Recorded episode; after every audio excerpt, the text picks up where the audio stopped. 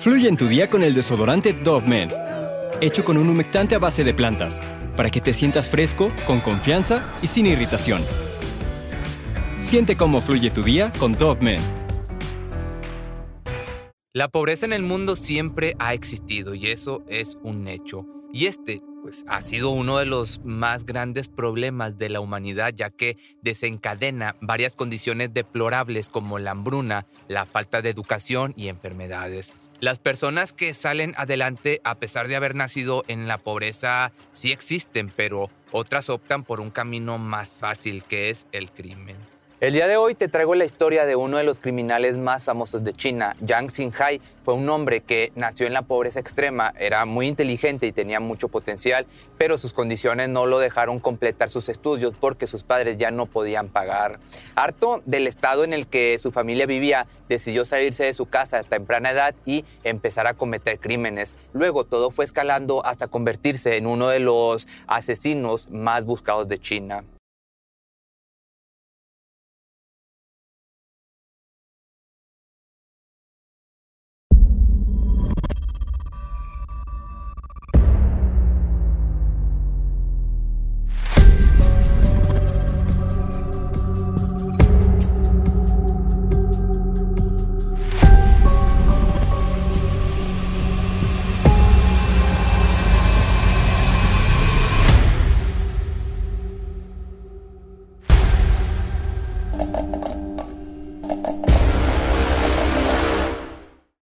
Shang Yanhai nació en el año del 68, 1968, en Chumadianjena, esto en China. Ahí han de disculpar mi mandarín tan fluido, pero pues está difícil. Muy a huevo hablo español y estos nombres están bastante complicados, pero bueno haré mi mayor esfuerzo ya que luego empiezan los haters. Su familia era una de las más pobres de la provincia, por lo que intentaban de todo para sobrevivir. Era el más joven de sus cuatro hermanos, sus padres se esforzaban para poder salir adelante, pero era imposible por las condiciones en las que vivían. Al tener que pasar tiempo solo, tuvo que madurar muy rápido. Desde pequeño ya mostraba ser un niño muy inteligente y curioso. Sus compañeros de la escuela lo describían como una persona muy aplicada e introvertida y pues con justa razón, ya que quería esforzarse más que los demás para cambiar su destino. Lamentablemente, a sus 17 años tuvo que abandonar sus estudios. Esto porque estaba cansado de la pobreza en la que vivía. Su frustración hizo que renunciara a todo y comenzar desde cero, empezando por abandonar a su familia e irse a vivir lejos de ella. Comenzó a obtener diferentes trabajos y cuando reunía el suficiente dinero, pues se iba de viaje. Se la pasaba de ciudad en ciudad, nunca duraba mucho en los empleos ya que era muy flojo y su incompetencia hacía que lo corrieran a los tres o cuatro días. Incluso en cada trabajo que tenía también se robaba alguna que otra cosa de valor. Cuando los jefes lo descubrían, pues obviamente lo corrían y hasta llegó a parar a la cárcel. Todas esas herramientas de trabajo que hurtaba las vendía, pero se empezó a dar cuenta de que eso no era suficiente para poder vivir bien, así que sus robos escalaron y comenzó a meterse a casas y pues robar. Cuando lo atrapaban tenía que trabajar en servicios comunitarios. Entraba y salía de prisión porque los castigos no eran suficientes para reformarlo. Por el contrario, cada vez crecía más su rencor e ira. Los trabajos forzados hacían que se diera cuenta de que mientras otros tenían privilegios por haber nacido en una familia de clase media, él siempre tendría que vivir como un criminal quien apenas tenía para la comida del día. Su enojo no era muy evidente, pero pronto todo explotaría. Por las calles veía a los niños jugar y divertirse, cosa que él nunca pudo hacer cuando era un pequeño.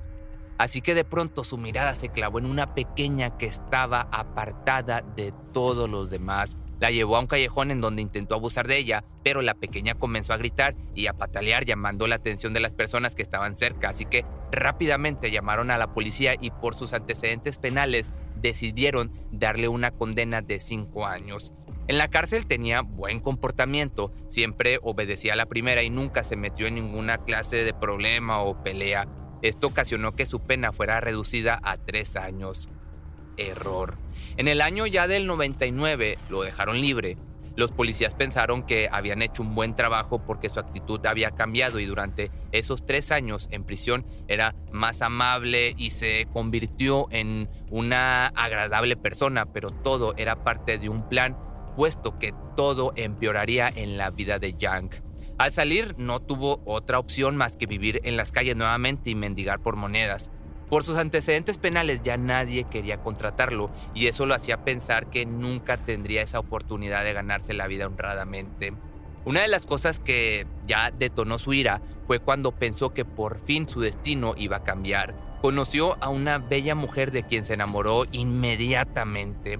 Ella afortunadamente le correspondía y Yang, o bueno, afortunadamente, no sé, entre comillas, y Yang pensó que por fin podría formar una bonita familia y irse por el camino del bien. Sin embargo, meses después se enteró de su pasado oscuro y su vida criminal, por lo que decidió dejarlo. Esto rompió el corazón de este sujeto, cayó en una profunda depresión, así que tuvo que recurrir a buscar un pasatiempo nuevo, uno que lo ayudara a desquitar toda su ira.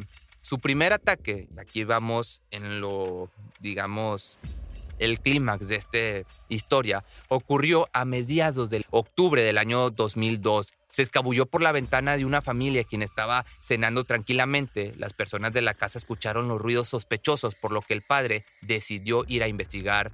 En la sala, Yang lo estaba esperando con una pala, lo golpeó muchísimas veces hasta asegurarse de que ya no estaba con vida Salió después su pequeña hija de la cocina y cuando vio a su padre tirado en el suelo empezó a llorar. Se dirigía hacia su padre, pero antes de llegar al cuerpo, este monstruo le pegó y con la misma herramienta le quitó la vida a la pequeña. La madre, pues imagínate, al ver esta escena tan escalofriante, decidió correr pero su embarazo de ocho meses le impidió ir más rápido, por lo que Yang la tomó del brazo, la tiró al piso y comenzó a abusar de esta mujer. Dejó a la chica ahí sin su esposo y sin su hija. Por alguna razón, no le quitó la vida, solo escapó y no miró hacia atrás. No se sabe aún cómo fue que logró llevar su siguiente ataque, pues este sería uno de los más atroces, sí, aún más atroz que este que te acabo de contar, en donde más víctimas tendría.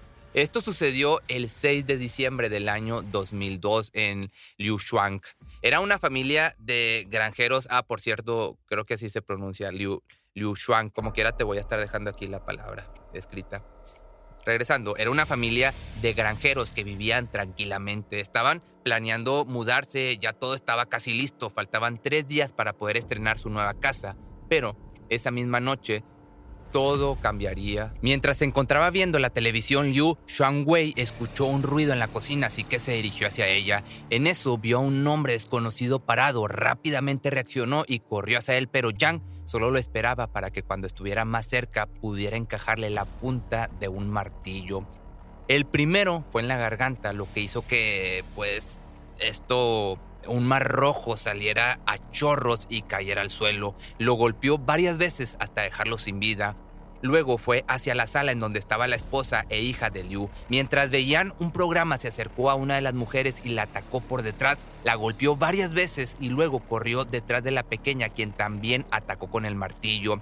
Mientras la madre de Liu estaba en su recámara comenzó a escuchar este escándalo y gritos que había, así que decidió bajar, pero cuando llegó a la sala vio a su nuera y a su hija tirada en el suelo. No pudo ni llorar pues Yang ya la estaba apuñalando y la dejó tirada.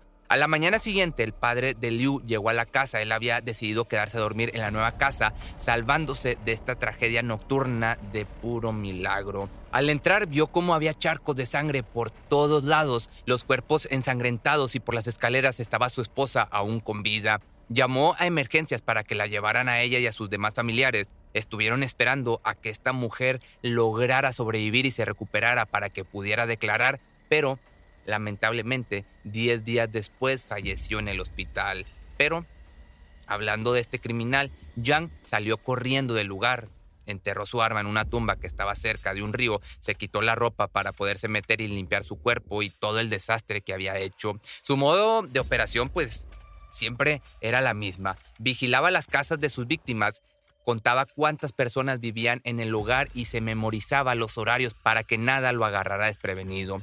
Cuando estaba listo para atacar, tomaba un martillo y se adentraba por una ventana. Siempre se aseguraba de conseguir un martillo nuevo. nunca usaba el mismo por cuestión de seguridad. A veces cambiaba sus herramientas por palas o incluso hasta hachas, pero todas tenían que ser nuevas.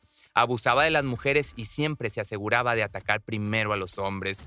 Cuando acababa con los inquilinos, tomaba algunas joyas, ropa y zapatos para poder venderlas y sacar dinero de estas y poder comer. Incluso a veces también tomaba de la comida de sus víctimas, pues en la mayoría de estos crímenes ellos estaban cenando. Gracias a la declaración que hizo la mujer a quien había abusado, la policía empezó a rastrearlo lograron encontrar rastros de ADN en varias escenas y por las heridas que les hacía a estas víctimas a las que les quitaba la vida, se dieron cuenta de que tenían un patrón. Todas eran una familia y estas eran golpeadas con objetos caseros. Yang entonces fue detenido el 3 de noviembre del año 2003. Los agentes, al hacerle preguntas, notaron su nerviosismo y decidieron someterlo a más presión hasta que terminó confesando. Él mismo declaró haber acabado a 65 personas, abusando de 23 mujeres y haber herido a cientos de más víctimas. No dudaron de ninguna de sus palabras, pues el propio Yang hablaba de sus atrocidades y decía dónde y cuándo lo había hecho, todo con lujo de detalle. La prensa comenzó a hablar de él apodándolo como el monstruo asesino. Aparecía en todas las portadas de los diarios y toda China pidió justicia por toda la sangre derramada. Sembró pues mucho terror en los alrededores, por lo que comenzó a hablar de un toque de queda a las autoridades y para acabar con la ansiedad del pueblo, entonces decidieron darle la pena de muerte. Finalmente fue ejecutado de un disparo en la cabeza y así fue como la vida de Yang terminaría. Pero si te gustó este video, no olvides seguirme en mis redes sociales y nos vemos el día de mañana en un nuevo video. Fluye en tu día con el desodorante Dove Men hecho con un humectante a base de plantas, para que te sientas fresco, con confianza y sin irritación. Siente cómo fluye tu día con Dove Men. Cuando el tráfico te sube la presión, nada mejor que una buena canción. Cuando las noticias ocupen tu atención, enfócate en lo que te alegra el corazón. Y cuando te sientas mal, un buen médico te ayuda a sanar. Sabemos que mantener tu salud es tu prioridad, también es la nuestra en Kaiser Permanente, donde trabajamos juntos para cuidar de todo lo que tú eres. Kaiser Permanente, para todo lo que tú eres. Kaiser Foundation Health Plan of the Mid-Atlantic Stay Inc., 2101 East Jefferson Street, Rockville, Maryland 20852.